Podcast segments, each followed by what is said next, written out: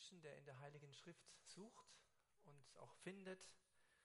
Und mit diesen Worten begrüße ich Sie und euch alle ganz herzlich zu diesem Bibelpunktabend ähm, unter dem Thema Dann Reich komme.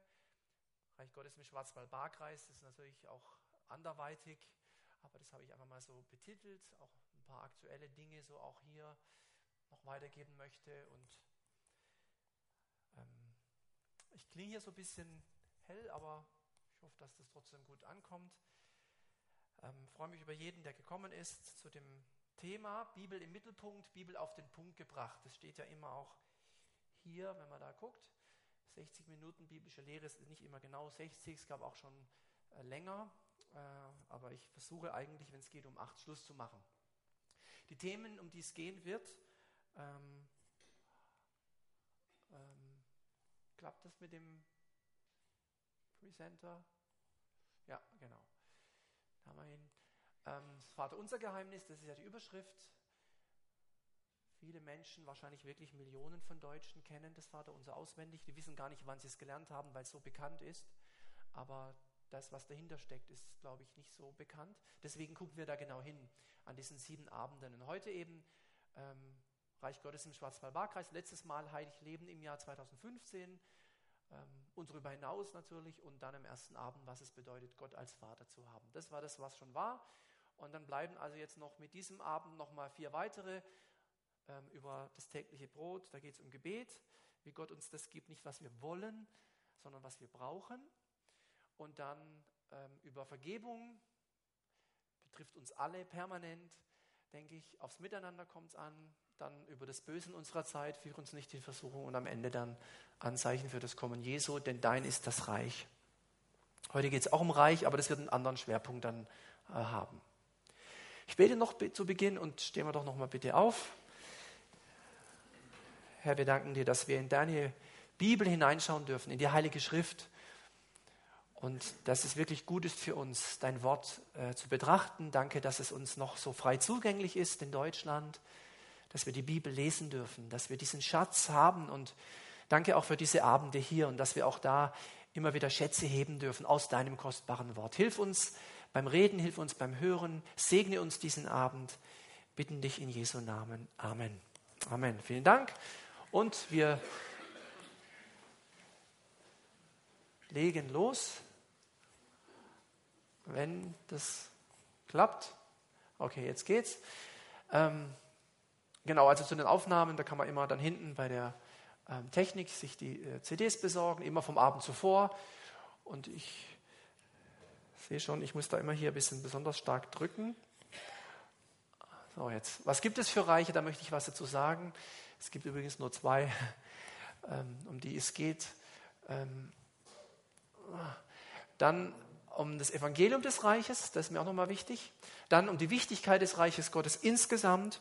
Ähm, Reich Gottes ist enorm wichtig in der Bibel. Das habe ich früher so gar nicht gesehen, aber das wurde mir dann irgendwann klar. Und dann Kennzeichen des Reiches Gottes und dann eben am Ende nochmal so praktisch, auch weltweit möchte ich ein paar Zahlen nennen, auch national, ähm, lokal, was sich da tut und was so die, was auch die Forscher sagen, wie sich entwickelt so mit dem Christentum, solche Dinge. Also das erste, was gibt es denn für Reiche? Und ich möchte da eine Bibelstelle am Anfang äh, vorlesen, euch zeigen, Ihnen zeigen, die im Kolosserbrief steht. Da heißt, er hat uns errettet von der Macht der Finsternis und hat uns versetzt in das Reich seines lieben Sohnes. Vielleicht kennen wir diese Stelle. Alle Menschen, die Kinder Gottes sind, also die eine Beziehung mit Gott haben, die von neuem geboren sind, könnte man sagen, die sich bekehrt haben. Diese Menschen, die, so sagt der Paulus, wurden versetzt von einem Reich in ein anderes. Hineinversetzt ins Reich des Lichts, in das Reich des lieben Sohnes und herausgerissen aus einem anderen Reich, aus dem Reich der Finsternis. Ja, also das ist, was die Bibel beschreibt, unter anderem an dieser Stelle. Es gibt noch mehrere Stellen dazu. Ähm, das ist ein bekannter Dualismus von Gut und Schlecht und von Licht und Finsternis und von Tag und Nacht und Gut und Böse und so, Gott und Teufel, diese Dinge. Und die kennt auch die Bibel. Deswegen ähm, es gibt einen Gott und es gibt einen ja, Teufel. Also den Widersacher, den Diabolus, den Durcheinanderbringer, Satan, Luzifer, wie, wie immer ihn auch nennen wollen. Die Tatsache, dass es nur einen Gott gibt, finde ich total wichtig. Ähm, wer heute die Losung gelesen hat, der würde das auch feststellen. Diese Bibelstellen im Alten Neuen Testament machen deutlich, es gibt nur einen Gott und alles andere, was als Gott sonst noch verehrt wird, ist menschengemacht, gibt es nicht. Es gibt nur einen Gott. Und auch nur einen Teufel, also diesen Widersacher. Und es gibt ein Reich des Lichts und es gibt ein Reich der Finsternis. Manches sprechen von der unsichtbaren Lichtwelt und von der unsichtbaren Finsterniswelt. In der unsichtbaren Lichtwelt, in der unsichtbaren Lichtwelt, die sehen wir nicht, die ist unsichtbar, der Lichtwelt, da ist alles, was mit übernatürlichem Wirken Gottes, mit den Engeln Gottes, mit Zeichen und Wundern, mit Gebetserhörungen, äh, mit den Gaben des Geistes, alles, was so übernatürlich ist, ist in diesem Bereich. Und im anderen, in dieser unsichtbaren Finsterniswelt oder im unsichtbaren Reich der Finsternis, auch unsichtbar, das sind die gefallenen Engel, also Satan, Dämonen, auch Wirkungen, die Kraftwirkungen, die von ihm ausgehen, die gibt es ja auch. Ähm, das, was er noch an Möglichkeit hat, an begrenzter Macht, das findet sich in diesem, dieser unsichtbaren Finsterniswelt, könnte man sagen. Und heute, in diesem speziellen Abend, geht es natürlich jetzt um, um das Reich Gottes. Ja, also um sein Reich, nicht um, um das andere. Das ist jetzt äh, nicht so wichtig. Überhaupt ist das andere nicht so wichtig. Und der Teufel ist auch nicht so wichtig. Und die Dämonen sind auch nicht so wichtig. Aber Jesus ist wichtig und Gott ist wichtig. Und sein Reich ist wichtig. Ja, ich warne davor, wenn Menschen zu sehr auf diese schlimmen Dinge immer gucken und vor lauter Finsternis das Licht nicht mehr sehen. Das ist ganz arg schade. So. Gut, Evangelium des Reiches Gottes, der zweite Punkt. Ähm, da möchte ich am Anfang nur mal deutlich machen, dass das Wort Reich Gottes überhaupt ganz häufig vorkommt, nämlich 69 Mal im Neuen Testament und davon 31 Mal bei Lukas, also fast die Hälfte finden wir bei Lukas im, im Evangelium und in der Apostelgeschichte.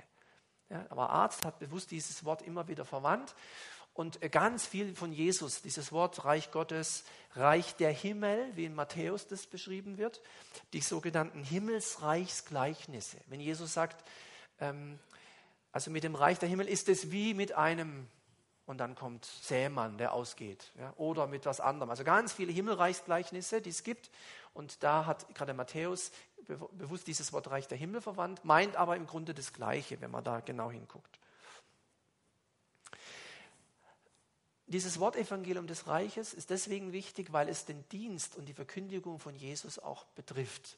Und die erste Stelle, die wir da finden im Matthäus-Evangelium, das ist ein, diese Stelle ist, nennt man Summarien. Es gibt Summarien. Summarium heißt, da wird der Dienst Jesu zusammengefasst und gesagt, was er insgesamt gemacht hat. Also nicht einzelne Bereiche, sondern insgesamt, was Jesus getan hat, wird in so einem, deswegen von Summe.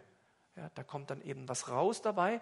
Und da steht, und er zog in ganz Galiläa umher, ja, zog in ganz Galiläa umher, lehrte in ihren Synagogen, Dort hat er gelehrt, predigte das Evangelium des Reiches und heilte jede Krankheit und jedes Gebrechen unter dem Volk. Lehren und Predigen ist nicht das Gleiche. Und Krankenheilung ist wieder was anderes. Und da sehen wir eben so, so einen Dienst, den Jesus tat, der so zusammengefasst wird. Oder auch an einer anderen Stelle, auch im Matthäus-Evangelium. Und Jesus zog umher durch alle Städte und Dörfer und lehrte in ihren Synagogen und predigte, was predigte er? Das Evangelium. Was für ein Evangelium? Nicht das Evangelium des Kreuzes, wichtig, sondern das Evangelium des Reiches. Es gab damals kein Evangelium des Kreuzes. Er war ja noch nicht gestorben. Und heilte jede Krankheit und jedes Gebrechen. Auch mit einem Hinweis, Evangelium und Reich Gottes gehören zusammen. Und ähm, auch andere Stellen machen das deutlich, zum Beispiel äh, der Lukas, der schreibt eben in Kapitel 8, müsste das sein, Vers 1, und es geschah danach, dass er nacheinander Städte und Dörfer durchzog, hier ist wieder Jesus gemeint, indem er predigte und die gute Botschaft, also das Evangelium, die Evangelion heißt gute Nachricht, gute Botschaft, vom Reich Gottes verkündigte und die zwölf mit ihm. Also die zwölf haben das auch gepredigt. Nicht nur Jesus, sondern die zwölf. Jesus wollte ja aus den Zwölfen Multiplikatoren machen. Der hat quasi gesagt, das, was ich mache, macht ihr später auch. hat sie immer wieder ausgesandt, manchmal hat es geklappt, manchmal hat es nicht geklappt. Das war wie so, eine, wie so ein Training, wie so eine Bibelschule, wie eine, eine Ausbildung, drei Jahre lang mit Jesus. Diese zwölf haben mit ihm diese Botschaft vom Reich Gottes, das Evangelium des Reiches verkündigt. Oder in Lukas 9 finden wir das auch wieder. Und er sandte sie aus, was zu predigen? Die Auferstehung? Nein. Zeichen und Wunder? Nein. Ähm, das Kreuz? Nein. Das Reich Gottes zu predigen. Und jetzt könnte man sich auch mal fragen, wenn, wenn jemand zu dir, zu mir, zu Ihnen kommt und sagt, du predige mal das Reich Gottes, was predigen wir denn dann? Nicht das, nicht das Kreuz, nicht die Erlösung, sondern das Reich Gottes. Was, ja, was soll man denn dann sagen? Was ist denn das Reich Gottes? Das ist wirklich eine wichtige, ähm, eine wichtige Sache. Und wir sehen auch, wenn wir da weiter gucken, ähm, dass nämlich das Evangelium vor und nach Jesu Kreuzestod war das Evangelium des Reiches und nicht des Kreuzes, auch na, das heißt nicht Nacht, sondern auch nach Jesu Kreuzestod wurde weiterhin das Evangelium des Reiches gepredigt. Es kam das Kreuz dann dazu, aber es blieb das Evangelium des Reiches und das finde ich total wichtig. Mir war das mal so wichtig, dass ich, wann waren das? 2000 und drei, das ist ein bisschen her, habe ich mal so ein Heftchen äh, geschrieben, das lautet, wer ein anderes Evangelium verkündigt, Punkt, Punkt, Punkt. Der Paulus schreibt da weiter, weiß jemand, was da kommt? Wer ein anderes Evangelium verkündigt, der sei verflucht. Ja? Also da hat der ähm, Paulus was erkannt, was wir auch erkennen müssen, dass Evangelium nicht immer gleich Evangelium ist. Und immer wenn man so eine Umfrage machen würde, auch unter Christen, dann, und man fragt so, was ist Evangelium, dann kommt sofort, Evangelium ist die gute Nachricht der Erlösung Jesu. Und das ist ja nicht falsch, aber das ist hier nicht, das steht hier nicht. Hier steht das Evangelium des Reiches. Und das ist wirklich wichtig. Wir können mal gucken in der Apostelgeschichte. Da war also Jesus schon, da war schon einiges passiert. Da heißt es, und da redet, geht es um Jesus, diesen hat er sich auch nach seinem Leiden in vielen sicheren Kennzeichen lebendig dargestellt, indem er sich 40 Tage hindurch von ihnen sehen ließ, von seinen Jüngern sehen ließ und über die Dinge redete, die das Reich Gottes betreffen. Also er war schon auferstanden. Die Kreuzigung war geschehen, Jesus war auferstanden und jetzt sagt er, ich muss noch mal einen Intensivkurs machen mit euch Zwölfen und zwar nicht über die Auferstehung, nicht über ich bin für die Menschen gestorben, sondern immer noch über das Reich Gottes. 40 Tage und redete über die Dinge, die das Reich Gottes betreffen. Das muss Jesus enorm wichtig gewesen sein.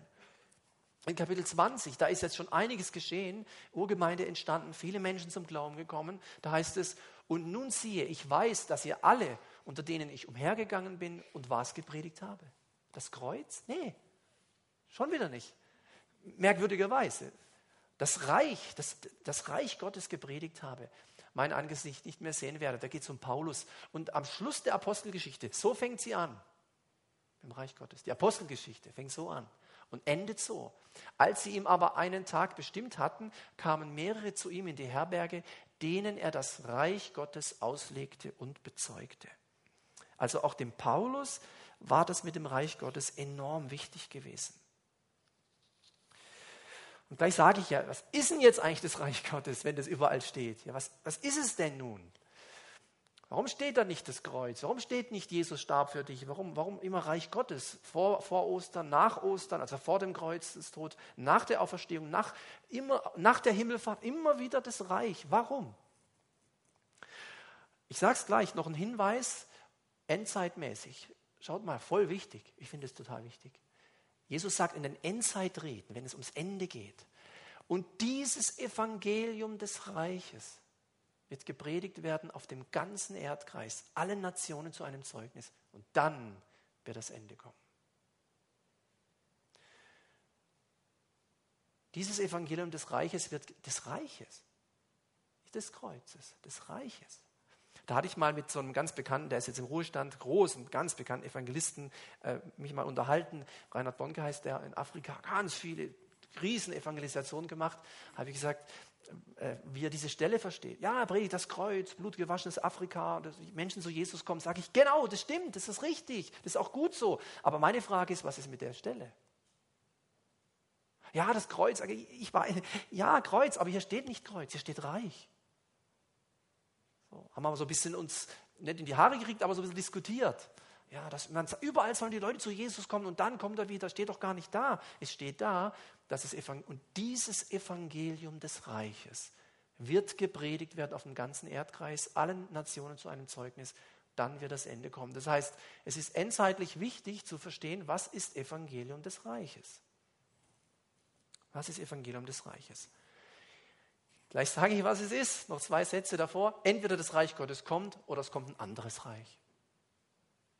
Entweder Gottes Reich kommt oder es kommt ein anderes. Dann kann man sich überlegen, was es noch für welche gibt. Ich habe vorhin gesagt, eigentlich gibt es nur zwei, Licht und Finsternis, was zu diesem, zu diesem Reich der Finsternis alles gehört.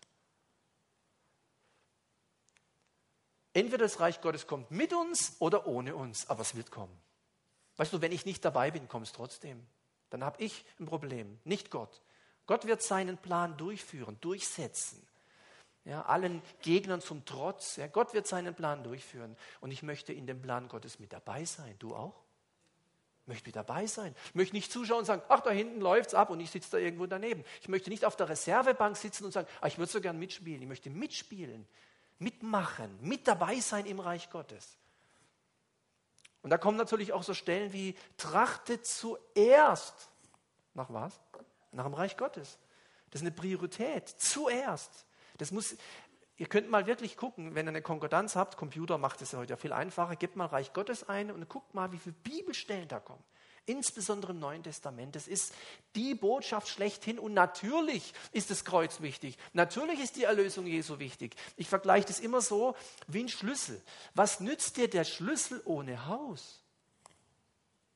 Das Kreuz, die Erlösung Jesu ist der Schlüssel. Ohne das geht gar nichts. Aber was nützt dir der Schlüssel, bis erlöst? Ja, wofür denn eigentlich? Ja, dass ich in den Himmel komme. Ja, das glaube ich eben nicht. Das ist nicht, wofür wir erlöst sind. Das ist die logische Folge davon. Wenn du Kind Gottes bist und stirbst, dann kommst du zu Gott. Ob du mit 100 stirbst oder mit 20, wenn du Kind Gottes bist und du, dein Leben endet hier irgendwann, dann bist du bei ihm. Das ist eine Konsequenz. Das ist gut. Aber das ist nicht das Ziel. Das ist, das ist eine logische Folge. Das Ziel, das Wesen, der Auftrag ist, trachte zuerst nach dem Reich Gottes. Und was heißt jetzt Reich Gottes? Das Wort Evangelium des Reiches, das Wort Reich ist Basileia. Das ist so das griechische Basileia. So, das sieht fast wie das Deutsche aus. B-A-S-I-L-E-I-A. Basileia. Und das meint eigentlich ein Reich, wo ein König ist und der sagt, wo es lang geht. Das meint Reich Gottes. Reich Gottes bedeutet quasi, wenn Gott das Sagen hat, nicht der Pastor oder ein Prophet oder ein Wundertäter oder äh, irgendjemand oder irgendwas oder eine Kirche oder eine Institution, die sich Kirche nennt oder, oder das Geld oder so, alles das nicht. Sondern wenn Gott regiert, wenn, wenn sein Wille geschieht, wenn sein Reich kommt, das ist das Vaterunser. Ja, dein Wille geschehe, dein Reich komme. Das wird gebetet, aber wir müssen wissen, was mit Reich gemeint ist. Mit Reich ist gemeint, dass Gott regiert. Und da gibt es so viele Stellen, da, da könnte man jetzt ganz viel sagen. Wenn Jesus gesagt hat, das Reich Gottes ist mitten unter euch, dann haben die immer geguckt, wo? Wo? Die haben es nicht gesehen. Die, wo wo steht es denn? Wo? Und die, was wollte Jesus sagen? Mitten unter euch hat er gesagt, hier ist es doch. Ich bin Reich Gottes. Warum? Weil da, wo ich bin, geschieht Gottes Wille. Wenn in meinem Leben, in deinem Leben Gottes Wille geschieht, dann ist Reich Gottes. Wenn in deiner Kirche, in deiner Gemeinde Reich Gottes geschehen soll, dann müssen wir herausfinden, was er will. Und dann gibt es nur eins. Yes, Sir. Da gibt es nicht, oh nö, das sehe ich jetzt aber anders und so. Finde ich jetzt schwierig. Kann ich gerade nicht so sehen, Herr. Oder noch besser, ich hätte da mal eine, äh, nicht eine Frage, Fragen gehen noch, sondern ich hätte da mal einen anderen Vorschlag. Wenn wir Gott helfen wollen. Nee, ich glaube, das wird besser gehen. Das funktioniert nicht. Gehorsam. Wenn er das Sagen hat, und wird es tun, was er möchte, dann geschieht Reich Gottes. In deiner Familie, in deiner Kirche, in deinem Hauskreis, egal wo, da wo er das Sagen hat, ist Reich Gottes. Das meinte er, wenn er sagt, das Reich Gottes ist mitten unter euch. Ich bin ein Beispiel, weil da wo ich bin, geschieht Gottes Wille und da wo Gottes Wille geschieht, ist sein Reich. Sein Reich ist nicht da, wo man Lieder singt, die ihn groß machen. Außer diese Menschen wollen, dass sein Wille geschieht. Dann ist es auch da gut. Also das kann man nicht äußerlich so mal erkennen, das muss sich an der Frucht zeigen, am Ergebnis. Also reich bedeutet, da ist ein König. Wer ist der König? Jesus ist der König. Übrigens, es gibt auch einen Fürsten dieser Welt, der Teufel. Aber wer ist größer? Wer hat eine höhere Position? Fürst oder König? König. König steht über Fürst. Das heißt, deswegen, der Teufel hat nur eine begrenzte Macht. Die Erde ist des Herrn und was darin ist. solche Sachen sind wichtig. Ja. Reich Gottes heißt im Grunde mit, mit, mit diesen Worten, Jesus ist der Herr. So. Und diese eine Bibelstelle, die wir vielleicht kennen, wenn wir dann beten, im Vater unser, dein Reich komme, wenn das jemand betet, sonntags, vorgestern wurde es wahrscheinlich wieder millionenfach gebetet in unserem Land. Ich denke dann immer, wissen die Menschen, was sie da beten? Mit dem Vater unser. Wissen sie, was sie sagen? Weil es bedeutet, ich möchte, dass sein Wille geschieht. Ich möchte, dass Gott das Sagen hat. Das ist das eigentlich, das ist das Gebet. Dein Wille geschehe, dein Reich komme. Und die Wichtigkeit von, von, das, von Reich Gottes, der dritte Punkt ähm, von, von fünf, fünf haben wir ja, äh, ist eben eine Bibelstelle. Und äh, ich würde mal fragen, ob jemand herausfindet, was das heißt oder was das für eine Bibelstelle sein könnte. Vielleicht kann es jemand erkennen, kommt jemand drauf? Muss es auch nicht sein, aber da ist dieses Basileien wieder drin, Basileian in dem Fall. Tu, T-U, das heißt Gott, Theos, von Theos. So, hm. Haben eine Idee? Weiß jemand? Matthäus 6,33, trachte zuerst. Das ist diese Stelle, trachte zuerst nach dem Reich Gottes. Ähm, Proton. Proton. Ist nicht so wichtig, muss man nicht auswendig lernen, aber dass man mal sieht, ja, kann auch, darf man mal was lernen an so Abenden. Proton, Protos, Prototyp, der erste, oder? Der erste Original. Und dann nach dem wird geguckt. Trachte zuerst zu Proton, zuerst nach diesem Reich Gottes. Und, Kai heißt immer und, und nach seiner Gerechtigkeit. Das Wort ist Gerechtigkeit. Und dann, dann kommt alles andere, was er braucht. Also wenn jemand sagt, oh ja, ich möchte alles andere, was ich brauche, sage ich wunderbar, da muss nur eins machen. Zuerst nach dem Reich Gottes trachten. Weil Jesus gesagt hat, trachte zuerst nach dem Reich Gottes und dann kommt das andere. Dieses Wort trachten ich habe das nochmal mitgebracht, heißt so viel wie suchen, aufsuchen, erlangen, trachten, begehren, wünschen, untersuchen, forschen, ermitteln, verlangen, fordern oder einfordern. Also scheinbar ist es was Wichtiges. Das Reich Gottes geschieht nicht nebenbei. Ich kann auch nicht sagen, bloß weil wir eine Gemeinde sind, geschieht einfach Reich Gottes so automatisch. Das stimmt nicht. Auch Gottes Wille geschieht nicht automatisch. Manchmal ist es so aber manchmal wieder mit uns zusammenarbeiten. Das sind wir wichtig und wir sind gefragt. Ja? Und da möchte er mit uns gemeinsam etwas tun. Ab und zu macht das alleine, manchmal müssen wir was ganz alleine machen. Gott sagt, das nehme ich dir nicht ab jetzt, du machst das jetzt. Und häufig will er mit uns zusammen so durchs Leben gehen.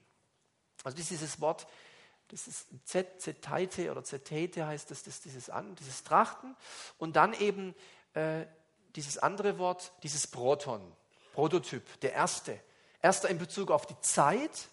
Also, ähm, wenn zum Beispiel jemand sagt, mir ist Klavierspielen total wichtig. Und dann fragt man ihn, ja, wie oft übst du denn? Wie oft spielst du denn Klavier? Ha schon einmal im Jahr etwa so. Oh, dann aber eine halbe Stunde.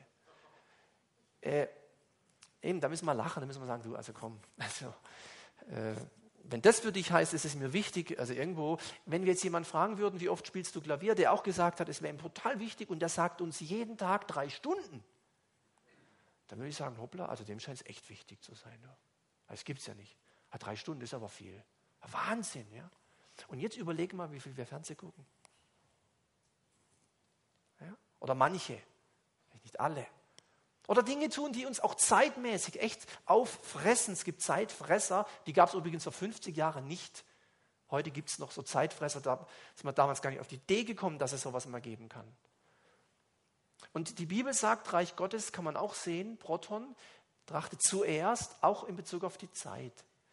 Kein Druck, ich sage jetzt nicht so und so lange, das, das meine ich nicht, aber dass man einfach sieht, wenn mir etwas wichtig ist, dann verbringe ich doch auch Zeit damit.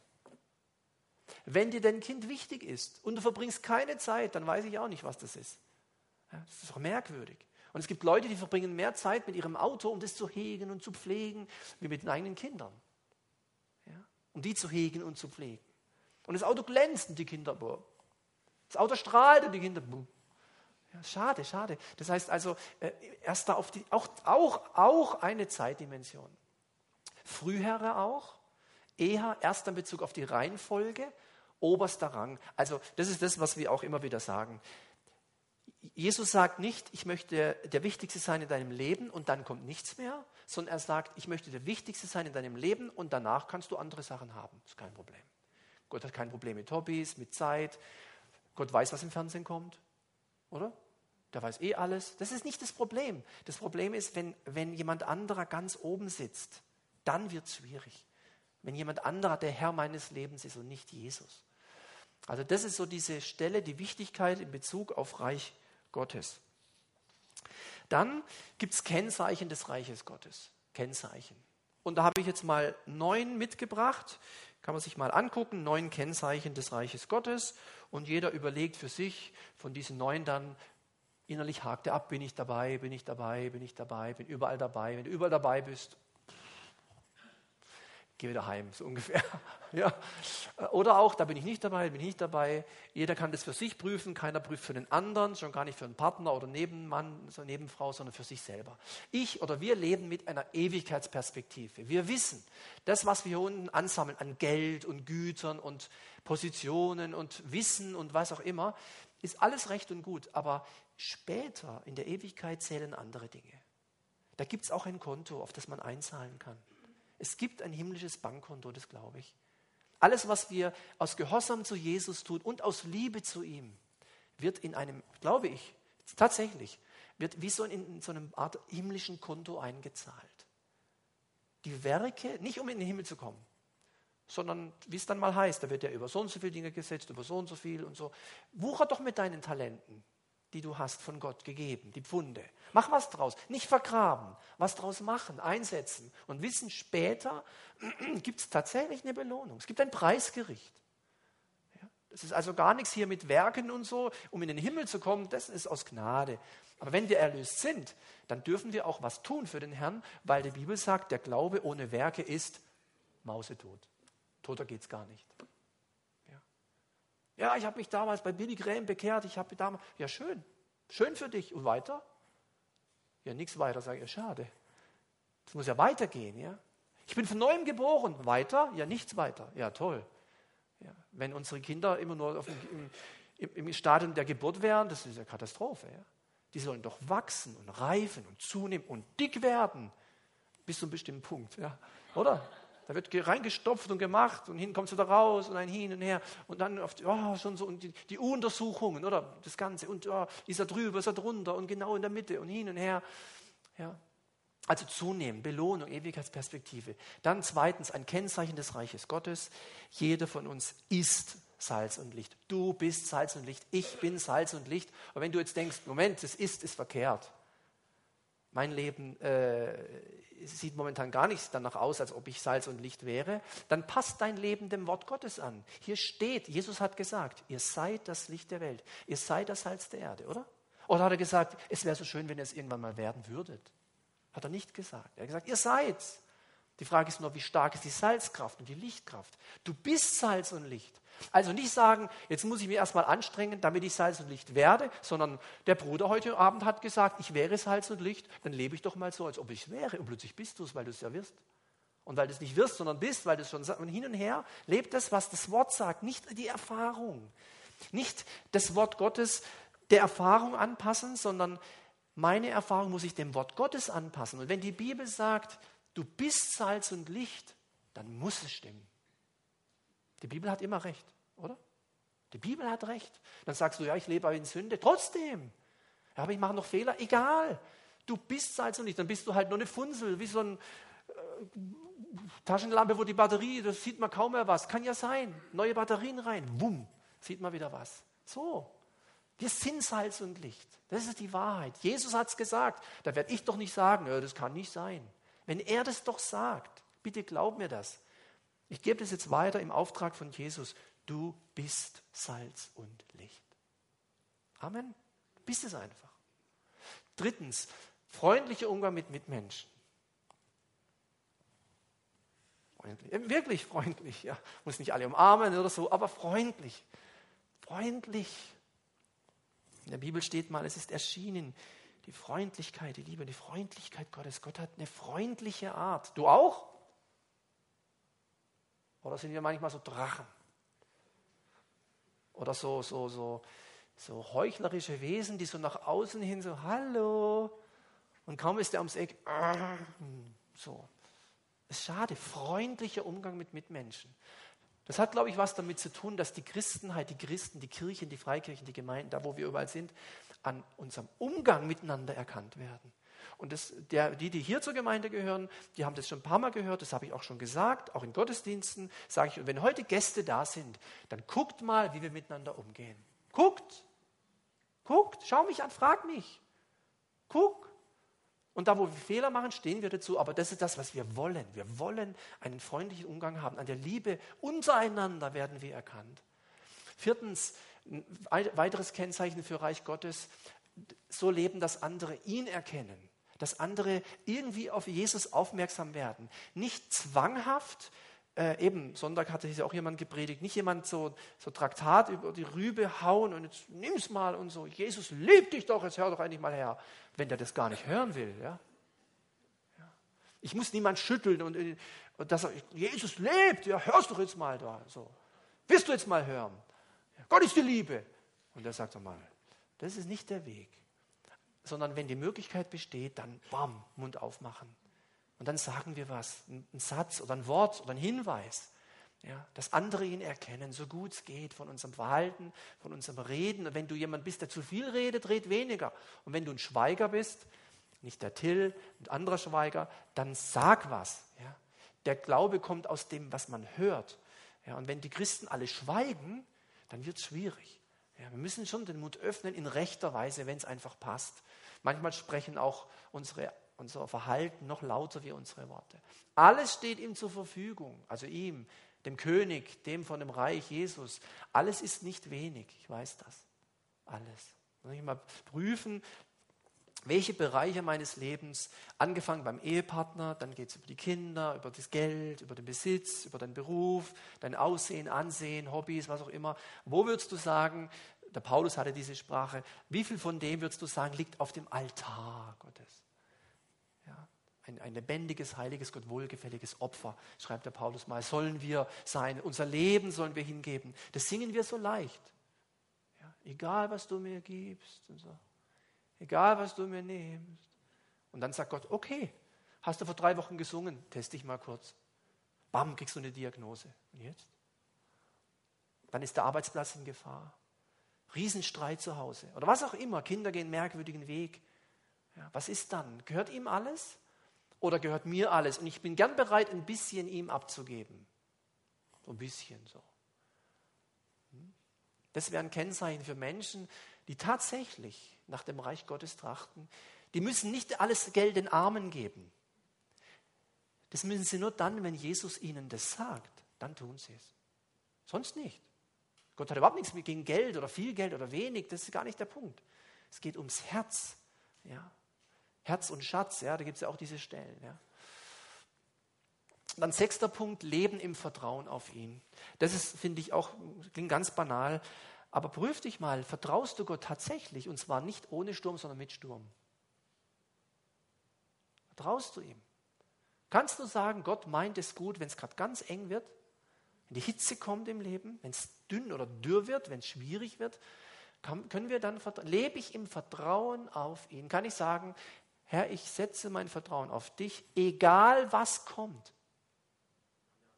Egal was kommt. Rund um die Uhr. Wenn mich nachts um zwei jemand weckt, vertraust du dem Herrn? Kann ich, jawohl, äh, jawohl. Aber ja, jetzt lass mich weiter schlafen. Aber ich vertraue ihm trotzdem. Ja. Oder sagst du, wie Vertrauen? Ey, Vertrauen, Moment. Ich vertraue, nachdem ich mal geguckt habe, wie meine Bankauszüge sind. Kontoauszüge, dann können wir mal gucken. Das finde ich immer so traurig, wenn Leute, die viel Geld haben, sagen, wie der Herr sie versorgt. Äh, das ist, kein, das ist keine Kunst. Die Leute in Afrika haben nichts und vertrauen dem Herrn. Und wir haben viel und vertrauen oftmals nicht. Deswegen sagt man ja auch, der westlichen Welt haben viele mit dem Problem. Warum? Weil sie viel verlieren können. Wir können viel verlieren. Manche Menschen können gar nicht viel verlieren, weil sie nichts haben. Wir haben so viel. Deswegen ist es für uns eine Riesenübung, immer wieder ihm zu vertrauen. Kein Externalisieren mehr. Das bedeutet, ähm, das ist auch was, was, äh, was uns, mir, dir immer wieder begegnet. Äh, der ist schuld. Ich nicht. Ja. Äh, der Mann, den, also der Mann, der du mir gegeben hast, hat Eva gesagt, ist schuld. Oder die Frau, die du mir, die ist schuld. Die Schlange ist schuld. Immer die anderen schuld. Das Wetter, der Teufel, der Pastor, der Mann, die Frau, das Kind, ja, der Chef, der Kollege, der Nachbar. Alle sind schuld. Nur einer nicht. Ich. Ich bin das Opfer. Ich kann nichts dafür. Ich kann überhaupt nie für irgendwas. Immer sind es die anderen. Und das würde man sagen, im Reich Gottes gibt es das nicht. Da übernimmt man die Verantwortung und sagt, jawohl, ich bin falsch damit umgegangen. Ich habe falsch gedacht. Ich habe es falsch verstanden. Ich habe es falsch gesagt. Tut mir leid. Ich übernehme für mein Leben die Verantwortung und sage nicht immer, die anderen sind's. Ja. Achtet mal drauf, auch in den Medien, achtet drauf, so in der Gesellschaft, wie schnell man dabei ist, mit dem Finger auf andere, die und der und überhaupt. Achtens von, von neun Punkten, äh, regelmäßiges Gebet. Eine, ja, nichts Besonderes, eine geistliche Übung, regelmäßiges Beten, mit Gott reden, ja, mit ihm sprechen. Ja, Gebet, äh, das sagt eigentlich alles, ja, und zwar nicht einmal im Jahr oder äh, auch nicht jetzt stundenlang, das, da gibt es gar kein Gesetz, aber ich bin in Kontakt mit ihm. Ich rede mit Gott, ich bespreche die Dinge. Oder ich sage ihm, Herr, boah, du hast gerade mitbekommen, das regt mich jetzt sowas von auf, bin gerade froh, dass ich dir das sagen kann. Ich weiß, du weißt es eh schon, aber ich, ich sage es trotzdem, weil mich das entlastet. Ich sage dir die Dinge. Ich, meine Sorgen, ich schmeiße sie auf dich drauf. Ich, ich drehe bald noch durch. Ich sag's dir gerade, wie es aussieht. Und zwar ehrlich, sage ich es. Nicht da irgendwelche frommen Sprüche. Ganz ehrlich können wir von den Psalmen lernen. Auch die Klagepsalmen, die die Sachen manchmal richtig rausschreien, so wie es ihnen gerade geht, und ehrlich vor Gott sind. Regelmäßiges Beten. Und das letzte, ja, hm, Bibel lesen. Also schlicht und ergreifend. Übrigens, der Bibelpunkt ist kein Ersatz für Bibellesen. Ja. Also seit ich in den Bibelpunkt gehe, lese ich nicht mehr die Bibel. Ja, das darfst du mir aber nicht sagen. Dann gibt es ein Verbot. ja. Darf nicht mehr kommen. Es müsste umgekehrt sein. Die Bibelpunktabende inspirieren mich neu, immer wieder mal reinzugucken und die Sachen nochmal zu hören oder nachzulesen, mir Gedanken zu machen, vielleicht auch Dinge anders zu sehen, darf man ja auch. Es muss mir überhaupt niemand immer zunicken. Ja, wenn du eine völlig andere Meinung hast, ich schlafe trotzdem gut. Ja, ich brauche keine Fans oder so, sondern ich sehe das so und wenn jemand sagt, ja, halte mal, das ist ja ganz falsch, dann, dann es mir doch, dann können wir gucken. Ja. Aber, aber Bibellesen ist wichtig. Ich glaube sogar, dass, ähm, dass Jesus bewusst gesagt hat in seinem Wort, dass die Bibel wie ein Schwert ist. Wie ein Schwert, das Schwert des Geistes. Und ich glaube, das komme ich, glaube noch irgendwie, ja, ich komme das noch einmal drauf, dass die Bibel und der Heilige Geist wie Geschwister sind. Die haben gar kein Problem miteinander. Das ist beides total wichtig. Nur Heiliger Geist finde ich schwierig. Nur Bibel finde ich auch schwierig. Weil der Heilige Geist hilft uns, die Bibel zu verstehen.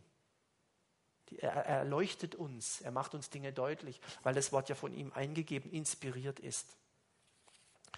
Gut, jetzt äh, letzter Punkt, fünftens, Reich Gottes weltweit, national, lokal. Da noch ein paar, ähm, ich zeige jetzt erstmal, was, was ich äh, zeigen will. Ich möchte nämlich kurz was sagen. Da gibt es einen aktuellen Bericht, den lese ich gleich mal vor, ähm, über die Entwicklung von Christentum und Islam weltweit. Was so Forscher gesagt haben, wie sich das entwickeln wird die nächsten Jahre und Jahrzehnte. Finde ich interessant. Ob das so kommt, weiß ich nicht. Aber mich würde es auch nicht wundern, wenn es so kommt. Dann möchte ich äh, eine Folie zeigen, die deutlich macht, wie in 1970 die Religionszugehörigkeit in Deutschland aussah.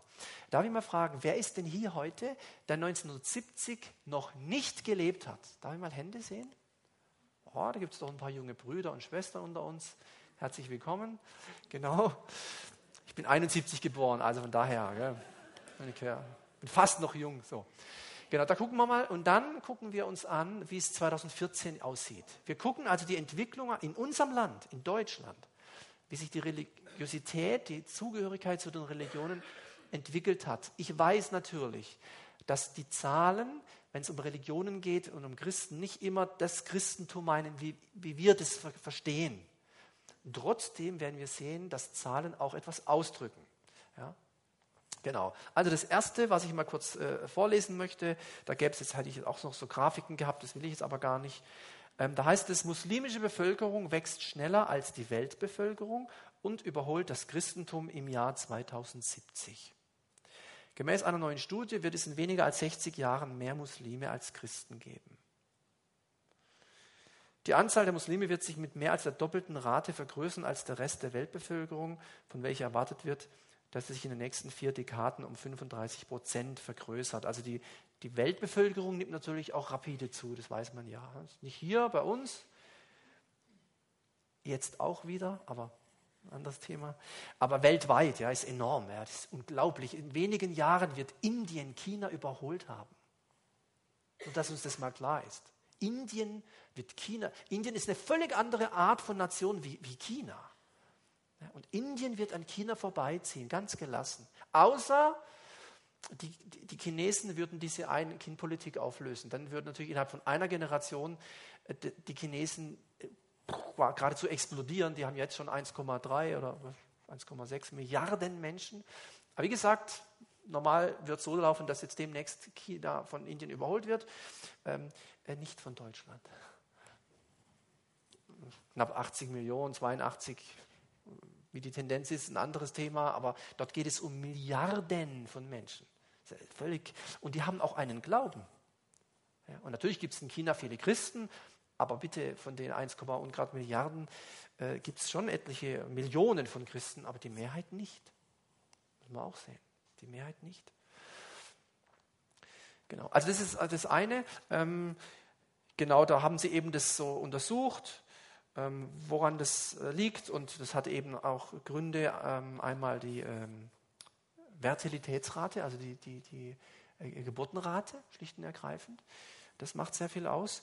Ähm, hier steht zum Beispiel, es wird angenommen, dass der Islam aufgrund seiner jungen Bevölkerung und seiner hohen Fruchtbarkeitsrate von durchschnittlich, also weltweit, 3,1 Kindern pro Frau so mächtig gedeiht und wir haben ja hier 1,2 oder so. Das ist fast, fast das Dreifache und das kann man ja dann immer ausrechnen. Einer Generation, was das ausmacht. So, ne? Und das, da habe ich hier auch schon mal äh, um anderen Themenabend äh, im Bibelpunkt mal drüber gesprochen, dass man eben zwei Prozent sagt, man muss halt sein, die Rate zwei Kinder mindestens, eigentlich ein bisschen mehr, 2,1, 2,2, dann kann man äh, den Stand halten. Also Papa und Mama bekommen zwei, dann ändert sich nichts, oder? So. Und, und wenn aber das nicht funktioniert, wenn es nur noch eins gibt, von zwei auf eins, und die irgendwann wieder eins, dann kann man sich ja ausrechnen, dann sieht es so aus. Ja. Und deswegen, als ich in Afrika war im Juni, ähm, waren nur, nur junge Leute. Alles voller jungen Menschen. Ja, wenn jemand da findet will, mit 60, dann muss man erstmal gucken. Ja, da gibt es noch irgendwo einen. Völlig ungewöhnlich. Kampala, Millionenstadt, nur junge Leute gesehen. Ich habe dann gestern den Pastor, ja, gibt es denn keine Rentner? Sagt er, was ist das? Ich sage, ja, Leute, so, da wusste ich gar nicht, ab welchem Alter soll ich Ihnen das jetzt sagen? Ja, sag, ja so 60, 70er. Sagt er, kaum, also, nö, so gut wie nicht. Wahnsinn, ja. Wirklich enorm. Und als ich den Pastor gefragt habe und erklärt habe, wie es bei uns die demografische Entwicklung ist, wir kennen ja diesen, diese Grafik, diesen Bauch, dann sagt er, ah, das ist doch kein Problem, ihr müsst einfach beten. Sage ich, ja, das sagst jetzt du. Weiß ich jetzt nicht, ob das. Hat er beten für Deutschland, dass sie alle Kinder kriegen und dann klappt es wieder, sage ich, ja, dann mach mal. Also, mh, hm, das ist mir jetzt, glaube ich, jetzt nicht ganz so einfach. Wir können über Gebet auch nicht Menschen manipulieren. Also, das ist eine. Dann jetzt, ähm, äh, Stefan, diese Skizze von, achso, ich habe es ja hier, glaube ich, drin, oder? Mal weiterklicken. Ähm, so sah das aus 1970. Für alle, die gelebt haben damals oder kurz davor waren zu leben, so sah das aus. Das heißt, das sind die Prozentzahlen der Bevölkerung. Ja, das heißt, 49 Prozent der deutschen Bevölkerung war evangelisch. Fast die Hälfte. Und jetzt haben wir mal im Grunde genommen fast genauso viel also fast genauso viel waren katholisch. Das heißt also, wenn man das zusammenrechnet, kann man 44, 90, das ist ja fast, also 90 Prozent der Deutschen waren entweder evangelisch oder katholisch. Ob die jetzt wiedergeborene Christen waren, das lassen wir mal offen, aber sie waren in der Kirche drin. Was es kaum gab, also ganz wenig konfessionsfreie, ganz wenig und Muslime noch viel weniger, 1,3, sonstige kann man dann auch vergessen. Also das war so 1970 na, vor wenigen Jahrzehnten die Realität in unserem Land, in Deutschland. So. Jetzt machen wir mal einen Sprung von 1970. Wir könnten jetzt äh, die ganzen zehn Jahre Blöcke die Veränderung anschauen, aber das sparen wir uns. Wir gucken jetzt 2014 an. 2014 ist die größte Gruppe die Konfessionsfreien. Nochmal zurück. Die haben jetzt 34,0 Prozent Konfessionsfreie. Das waren die da mit 3,9. Die, die waren es. Die da sind jetzt die da die schnellst wachsende, ich sage mal, pseudo-religiöse Gruppe in Deutschland. Konfessionsfrei. Also da können wir sagen, ja, da gibt es doch, Moment, ich erkläre es, die katholischen, evangelischen Kirchen sind massiv am Schrumpfen, 29 Prozent und 80, ja, im Grunde das Gleiche, also beide 30 Prozent, zusammen wären das 60 Prozent und da sehen wir hier, wie viel es hier waren. Knapp 90. So. Also ein Riesensprung, äh, was sich da tut. Was man damals noch nicht hatte, 1970, ähm, waren die Freikirchen 0,9 Prozent. Ganz wenig. Werden deswegen hier aufgenommen, weil die noch am ehesten am Wachsen sind. Ja, deswegen werden die jetzt in Zukunft auch äh, da eingebaut. Die ersten Jahre zuvor wurden die zwar wahrgenommen, aber nicht besonders. Die wachsen, aber ich meine 0,9. Also ja, von 100 Villingern so ungefähr. Genau, dann ähm, äh, orthodoxe Kirche ist auch klein, ich weiß gar nicht, was alles noch ist. Muslime 2,6, das wird natürlich jetzt stark zunehmen nächster Zeit. Ähm, das kann man sicher ausrechnen.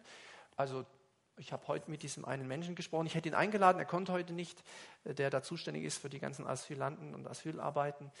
Der hat gesagt, sie haben in Schwenningen ein Treffen mit Ehrenamtlichen, aber er wird kommen, wird kommen und dann werde ich ihn interviewen und dann wird er uns mal sagen, wie es aussieht. Und die Zahl wird enorm ansteigen.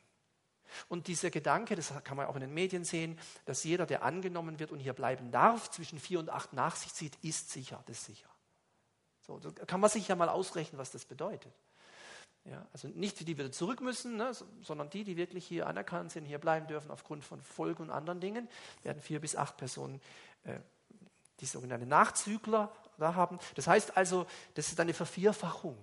So. Und deswegen, die Leute, die sich damit beschäftigen, ich meine, das kriegen wir jetzt jeden Tag quasi mit, in allen Fernseh- und Radio- und überall Sendungen und äh, gestern Abend in Dresden, Pegida und was und hier und ach, was alles so läuft. Da ist ganz viel am Laufen. Äh, aber das sind die Zahlen. Das sind die Zahlen. Ja. Diese Gruppierung wächst massiv und das sind die Menschen, die unsere Kinder lehren in den Schulen immer mehr. Ja, prüft mal, schaut mal die Lehrer. Wir haben selber erlebt, wir kennen äh, von unseren Kindern noch alte Lehrer. Mit alt meine ich jetzt nicht, nicht bös gemeint, aber so 50 aufwärts, so, so die so Jahrzehnten Lehrer sind. Ganz andere Werte wie so ein 29-Jähriger. Nichts gegen die Jungen, nichts. Aber da kommt was ganz anderes, nicht nur von der Erfahrung, auch von der Einstellung. Das ist doch klar, weil da ganz viel geschieht in dem Bereich. So, diesem Bereich. Die Zahl wird sich weiter verkleinern, die wird weiter größer werden, die wird auch, die wird stark größer werden, Muslime. Das wird, das habe ich auch letztes Mal vor zwei Wochen gesagt. Das meine ich übrigens unter anderem, wenn ich sage, entweder Reich Gottes kommt oder ein anderes Reich kommt. Dann meine ich unter anderem dieses Reich. Ohne jetzt Panik und Angst zu haben, habe ich nicht, verbreite ich auch nicht, aber im Blick sollte man es haben, meines Wissens nach, so wie ich das einschätze. Aber das sind diese Zahlen. Genau. Dann noch äh, zum Abschluss noch ein paar Gedanken dazu. Ähm, bei diesen ganzen Themen, die sich gerade so abspielen vor unseren Augen, auch in der, äh, in der Politik, ähm, brauchen wir wirklich keine Angst haben. Also ähm, wenn dann wieder wie gestern Abend äh, äh, Leute auf die Straße gehen, Tausende, Zehntausende und manche Dinge sagen, die richtig sind und manche Dinge sagen, die daneben sind. Ähm, und dann wieder die Gegner dann auch wieder äh, Sachen sagen, die richtig sind und die nicht richtig sind. Das hat man hier auch in Villingen ganz stark erlebt. Ähm, dann könnte einem das Angst machen. Aber das möchte ich nicht. Und ich möchte auch keine Panikmache verkündigen. Und ich habe auch da nicht Angst. Aber wir müssen die Sachen halt äh, nüchtern anschauen. Und die beste Antwort, die wir haben können, ist eben ein, ein starkes Christentum.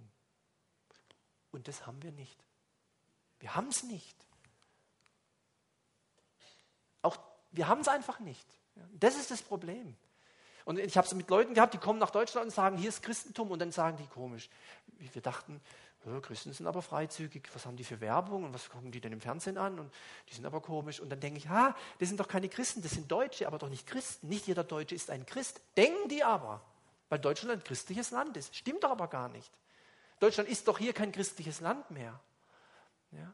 Und auch hier müsste man gucken, wer von den römisch-katholischen Menschen, Mitgliedern oder Evangelischen äh, hat sich bekehrt. Jetzt, kann auch bei der Freikirche. Also die Kirchenzugehörigkeit ist nicht entscheidend, sondern die Zugehörigkeit zu ihm ist entscheidend.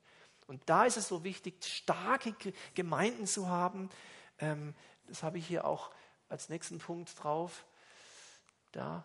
Reich Gottes wird in Kirchen und Freikirchengemeinschaften sichtbar. Da muss es sichtbar werden. Vor zwei Wochen sagte das der Oberbürgermeister Dr. Kobo und fand ich super. Er erwartet von den Kirchen, dass sie Profil zeigen. Fand ich super den Satz. Dann hätte ich nur gerne gefragt, ja, dürfen wir dann missionieren? Und dann heißt, nein, ist verboten. Im ganzen Flüchtlingsbereich ist das verboten, dürfen wir nicht. Und dann, dann, gab es halt keine Möglichkeit zur Frage dort. Dann hätte ich gesagt, ja, aber was, was meinen Sie denn dann mit, mit Profil zeigen? Was, was, und zu Ihren Werten stehen, sage ich, ja, aber, aber wie sollen wir das denn machen? Wir müssen es doch sagen. Oder, oder innerhalb unserer Kirchenmauern kriegt es doch keiner mit draußen. Wir müssen das doch wirklich sagen. Wir sind Christen, Jesus Christus der Erlöser. Wir glauben, dass die Bibel die Heilige Schrift ist und dass man mit Gott in Verbindung treten kann. Ähm, dürfen wir das denn? Das ist gar nicht so einfach. Gar nicht so einfach, weil die Menschen kommen nicht, um den christlichen Glauben anzunehmen. Das ist doch gar nicht das Ziel. Das ist ein ganz anderes Ziel. Das verstehe ich auch. Das ist überhaupt keine Frage. Ich habe kein Problem damit. Aber weil wir noch kein starkes Christentum haben, ist das eine Schwierigkeit. Da höre ich dann, wie, wie Leute von, von, von den äh, ja, teilweise auch muslimischen Flüchtlingen, junge, junge Leute, äh, zur Jugend gehen in die Moschee. Zum Jugendtreff. Da vorne, die ist ein paar hundert Meter Luftlinie. Gehen die abends zur Jugend. Denke ich, das gibt es ja nicht. Wir haben doch Jugend. Und ihr und eure Gemeinde, wir haben doch Jugend. Ja, aber da will ja keiner hin. Die wollen ja gar nicht dahin. Verstehe ich ja auch. Ja, aber, aber was nicht gesehen wird, wo, wo das hinführen kann. Ja, und deswegen ist es wichtig, dass wir weiter Reich, Gott, Reich Gottes heißt, wo Jesus der Herr ist. Dass wir das predigen. Ein geistlich starkes Christentum haben.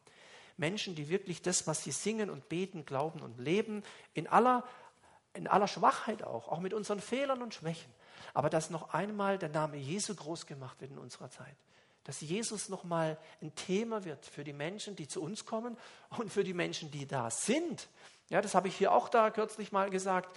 Äh, wenn wir die Deutschen nicht erreichen oder erreicht haben in den vergangenen Jahrzehnten, ja, wie sollen wir jetzt die Flüchtlinge erreichen?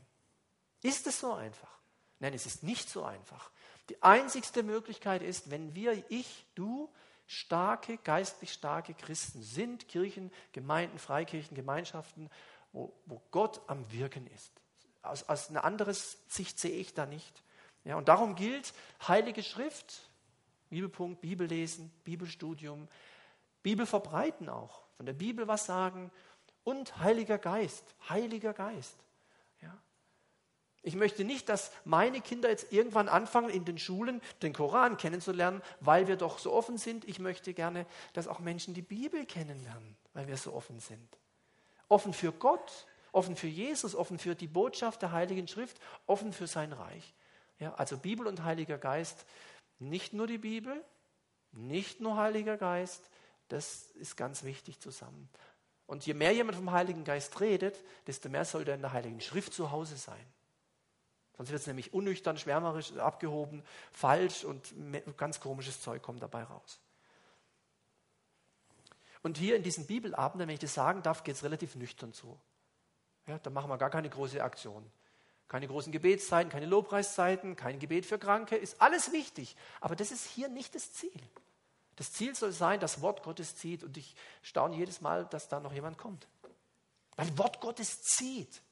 Allein das Wort hat Kraft. Da müssen wir jetzt nicht noch irgendwas da machen. Ja, da muss ich nicht mehr da wie ein amerikanischer Pastor an so einem Seil eingefahren kommen und auf die Bühne springen und eine Show abziehen und äh, irgendwelche Bomben, Nebelscheine, irgendwie Shows machen. Brauchen wir nicht. Brauchen keine Show. Wir brauchen das Wort Gottes. Das hat Kraft. Ja, das hat Kraft. Genau. Und Bibelpunkt eben soll dazu dienen. Also das war mir wichtig, heute Abend weiterzugeben. Und wir können mithelfen, dass sich diese Grafiken verändern. Ich weiß nicht, wie, wie das sein wird. Die Forscher, ich meine, die, die, wir könnten nicht, das kann man im Internet sich angucken, das sind die Zahlen, kann man alle nachlesen, sind öffentlich, von 70 bis jetzt, wie sich es immer mehr entwickelt hat. Dass das plötzlich ab heute sich alles ändert, weiß ich nicht, ob das so kommt. Und dass damit Muslime und Christentum da irgendwann überholen, die weiß was ich. Kann alles geschehen. Gott lässt auch vieles zu. Aber Gott hat auch die Gemeinde Jesu äh, installiert. Und je dunkler die Nacht, desto heller die Sterne. Und wir haben alle Möglichkeiten, dass Reich Gottes gebaut wird. Und zwar da, wo du wohnst und da, wo ich wohne und da, wo wir in der Kirche sind und in der Gemeinde sind. Ja, und da möchte ich euch ermutigen, jetzt haben wir noch die Chance, jetzt können wir noch ganz viel machen. Ich befürchte, auch durch das, was sich gerade tut, dass der Druck größer wird auf, auf die Kirchen und Freikirchen. Also auf die, die Jesus als einzigen Weg sehen, wird definitiv der Druck größer. Und natürlich fängt es bei den Verkündigern an. Ja, aber das wird dich auch treffen. Ja, das wird uns alle treffen. Und noch ist aus meiner Sicht eine große Freiheit da. Frage ist nur, nutzen wir sie? Ja, und da möchte ich uns ermutigen, wirklich dran zu denken, wir müssen Menschen erreichen mit dem Evangelium, ich sage jetzt mal des Kreuzes, Schlüssel, und des Reiches, Haus, Auto, was auch immer, dass sie da drin leben. Und die Bibelpunktabende sollen auch dazu dienen, die sollen ein bisschen herausfordern. Ja. Sei du so einer, der, das, der mithilft, dass wir geistlich starkes Christentum werden. Hilf mit. Ja. Und wenn du jemanden kennst, dann, dann verdonner ihn dazu, sich eine CD oder eine andere Predigt, egal von irgendjemand, wo du merkst, das hilft dem, das ist gute Nahrung, dann soll er sie anhören. Bei allem, was er sonst anhört. Hör das mal an. Oder setz dich neben ihn. Jetzt hören wir das an. Ja, das ist wichtig. Ja, nicht immer nur, wenn du Lust und, naja, guckst halt mal die, die, die Welt sendet permanent in unsere Wohnzimmer, ob wir es wollen oder nicht. Die sendet permanent. Auch diese Talkshows jetzt momentan, das finde ich teilweise so komisch, was da kommt. So handverlesen, wer da eingeladen wird und so, was man da steuert an Medien, das ist enorm. Ja, das ist ganz schwierig, sich dem zu entziehen. Ich, ich weiß gar nicht mehr, was ich noch anhören soll oder welche Zeitung man noch lesen soll. Das ist alles so ein bisschen, ihr kennt es ja, das Grundthema ist doch, wir schaffen das schaffen. Hat auch Kubon gesagt, ich war dabei, ins Megafon an einem Sonntag, wir schaffen das, kriegen wir alles hin. Ja, klar, gucken wir mal, was hinkriegen. Ich glaube, Gott kriegt alles hin. Ja. Also in diesem Sinne gehen wir weiter als Gemeinden, als Kirchen, als Christen. Nächstes Mal geht es um Gebet, wie Gott uns gibt, was wir brauchen, unser tägliches Brot. Das ist nicht das, was wir in der Regel beten müssen. Unsere Kühlschränke sind voll. Und wir haben hunderte von Brotsorten in Deutschland. Es geht um was anderes. Brot ist hier gemeint, etwas, was ich brauche, um zu überleben. Und wir gucken, was wir als Christen brauchen, um zu überleben und wie Gott uns gibt, was wir brauchen. Ich bete noch, können sitzen bleiben. Herr Jesus, danke dafür, dass dein Reich nicht von dieser Welt ist und dass dein Reich aber in diese Welt hineinkommt und immer wieder hineinbricht und dass es auch in unser Leben hineinbricht. Und dass da, wo du das Sagen hast, dass da Gottes Reich geschieht, aktiv wird, sichtbar wird. Und ich danke dir für jede Kirche, für jede Gemeinde, Gemeinschaft, freie Gemeinde, was auch immer, wo, wo das geschieht und wo Menschen ernsthaft bemüht sind, zu hören, was du sagen willst und das auch zu tun. Und wir sind auch hier in so einer Runde wie heute Abend und du kennst unsere Herzen und du weißt, wie es jeder meint. Und du weißt auch, was so läuft in dieser Zeit und womit die Medien und die, die, die Nachrichten voll sind und was wir ständig hören und wie im Grunde genommen keiner richtig weiß, wie das alles werden soll. Wie sich meiner Meinung nach manchmal echt eine Verwirrung breit macht, obwohl das so, so toll klingt, wie das alles doch gar kein Problem ist. Und Hilf uns, da den Durchblick zu behalten. Heiliger Geist, gib uns immer wieder diese Gabe der Unterscheidung, dass wir erkennen, wo ist die Wahrheit und wo ist die Lüge. Wo bist du drin und wo sieht es nur so aus, als ob du drin bist? Was hört sich nach Jesus an, aber es ist gar kein Jesus drin? Lass uns Kirchen und Gemeinden sein, wo nicht nur von Jesus geredet wird, sondern wo alle, die zu uns kommen, erleben, dass du auch drin bist, dass du das Wesen bist, Jesus Christus, die Hoffnung der Herrlichkeit. Und so soll auch dieser Abend echt eine Ermutigung sein für jeden von uns. Ganze Sache machen mit dir, Kennzeichen des Reiches Gottes in seinem Leben zu finden. Danke für jeden, der gekommen ist, für jeden Mann und für jede Frau, für alt und jung, für jeden, der dich schon viele Jahre oder Jahrzehnte kennt und für den oder die, die noch gar nicht so viel wissen von dir und deinem Wort. Lass uns weiterhin eng mit dir verbunden sein. Und danke für die Freiheit, auch solche Abende durchzuführen. Wir geben dir die Ehre darüber. Amen. Amen. Vielen Dank fürs Kommen. Allen einen guten Heimweg. Gottes Segen und bis bald.